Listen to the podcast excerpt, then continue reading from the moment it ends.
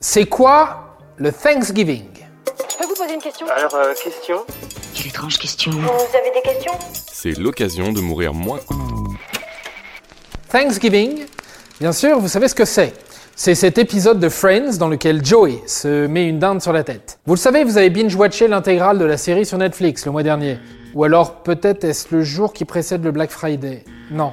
Non, en fait, vous ne savez qu'à moitié. Thanksgiving, ou Action de grâce en bon français, est célébré chaque année le quatrième jeudi de novembre aux États-Unis et le deuxième lundi d'octobre au Canada. Dédié à la reconnaissance et à l'entraide, cette fête familiale est l'occasion pour de nombreux Américains de se mobiliser pour venir en aide aux plus démunis, mais aussi de manger un repas gargantuesque, d'assister à une parade de ballons géants et de regarder du football américain parce que quand même, il faut bien s'amuser.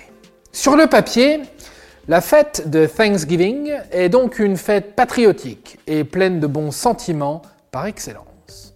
Vous n'êtes pas patriote? Si Bah alors? Sauf qu'en réalité, c'est un peu plus compliqué. Retour en 1621 sur la côte est américaine. Quelques mois plus tôt, les colons anglais, ou Pilgrim Fathers, débarquent en Amérique à bord de Mayflower et installent leur colonie à Plymouth, dans le Massachusetts. Tout ça sur le territoire des Indiens Wampanoag. Jusque-là, tout va bien. Enfin, pour les pèlerins, pas forcément pour les Indiens. Sauf que l'hiver est plus rude que prévu et la moitié des pilgrims y restent. Merci la famine et le scorbut. En dehors de ça, tout va bien. Comme ils ne sont pas rancuniers, les Wampanoag finissent toutefois par enseigner aux colons comment cultiver leurs terres. Et comme ils sont bien élevés, les pilgrims invitent les Indiens à dîner en retour. Enfin, plutôt à participer à un banquet de trois jours pour les remercier. C'est le premier Thanksgiving. Tout est bien qui finit bien, ou presque. Car en réalité, tout n'est pas aussi rose qu'il n'y paraît. La preuve, quand les Pilgrims débarquent, ils ne sont pas les premiers hommes blancs à squatter les parages. Les Wampanoag en ont déjà fait les frais. 90% d'entre eux sont morts de maladies importées par les colons, s'ils n'ont pas été réduits en esclavage avant. Résultat, les Wampanoag sont affaiblis et troquent en réalité leurs types agricoles contre des armes d'Européens destinés à combattre les autres tribus du coin. Déjà ça, c'est pas joli joli. Mais grâce à ce pacte, les colons survivent tandis que les Indiens, eux, sont peu à peu exterminés. Et ça non plus, c'est pas joli joli. Pas sûr. Ne voyez pas le mal partout. Bref, les Indiens trépassent pendant que Thanksgiving passe crème, au point où elle devient en 1863 une fête nationale. Le président Abraham Lincoln estime alors que le peuple américain a besoin de se rassembler autour d'un événement fondateur du pays. Pas bête, en pleine guerre de sécession. Il en profite d'ailleurs pour officialiser la date et le menu. Dinde et tarte à la citrouille. Pas de chance pour la dinde. Car la dinde, c'est LA grande victime de Thanksgiving.